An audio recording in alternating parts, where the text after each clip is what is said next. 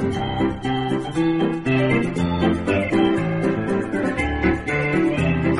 离心机。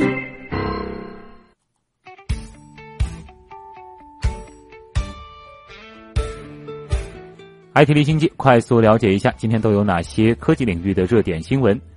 上海公共交通领域再推移动支付便民新举措，腾讯与九世集团今天达成战略合作。上海市民和来沪游客在搭乘公交时，通过腾讯乘车码小程序，可以享受一键扫码乘车的便捷服务，并可享受公交换乘优惠。预计到十月底，中国国际进口博览会开幕之前，可以完成本市公交车辆的全覆盖。近期，小米集团披露了港股和 CDR 招股书，这也意味着小米上市进入倒计时阶段。据了解，券商对小米估值在六百五十到九百四十亿美元，小米呢将在沪港两地分别融资五十亿美元。在万众期待的俄罗斯世界杯开幕当中，福布斯网站刊文盘点了本届世界杯最值得关注的五项技术创新。五项技术呢，分别是视频助理裁判，也就是 VRA，二点四 K 超高清视频与 VR，电子性能与跟踪系统，也就是 EPTS，还有俄罗斯的五 G 网络以及阿迪达斯 Testar 官方比赛用球。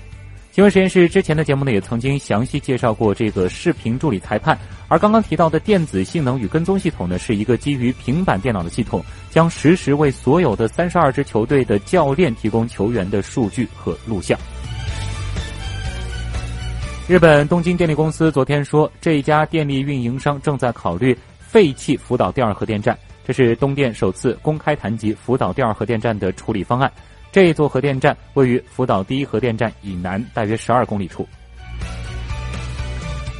美国第三大城市。芝加哥市长发言人确认，加利福尼亚州硅谷企业家马斯克创办的钻孔公司是拿下了连接芝加哥市中心与奥黑尔国际机场的快速轨道项目。开通之后，从芝加哥市中心至奥黑尔机场用时大约十二分钟，列车呢可以搭载八到十六名乘客，时速是两百公里到两百四十公里。Google 昨天是宣布将会在加纳建立一座人工智能研究中心，这将是谷歌在非洲地区的首个 AI 研究中心。在此之前，谷歌已经在巴黎、纽约、东京和山景城总部设立了 AI 研究中心。麦肯锡的数据显示，二零一六年百度和谷歌在 AI 方面的投资在两二十亿美元到三百亿美元之间。苹果公司前天宣布。将更改其手机产品的设置，以防止执法机构使用最常见的暴力破解手段来入侵手机。根据业内人士介绍说，苹果手机操作系统的默认设置将被更改为：若手机在过去一小时内从未解锁，则 USB 连接模式将被停用。而 USB 连接模式正是当下使用暴力破解手段的破解器入侵手机的途径。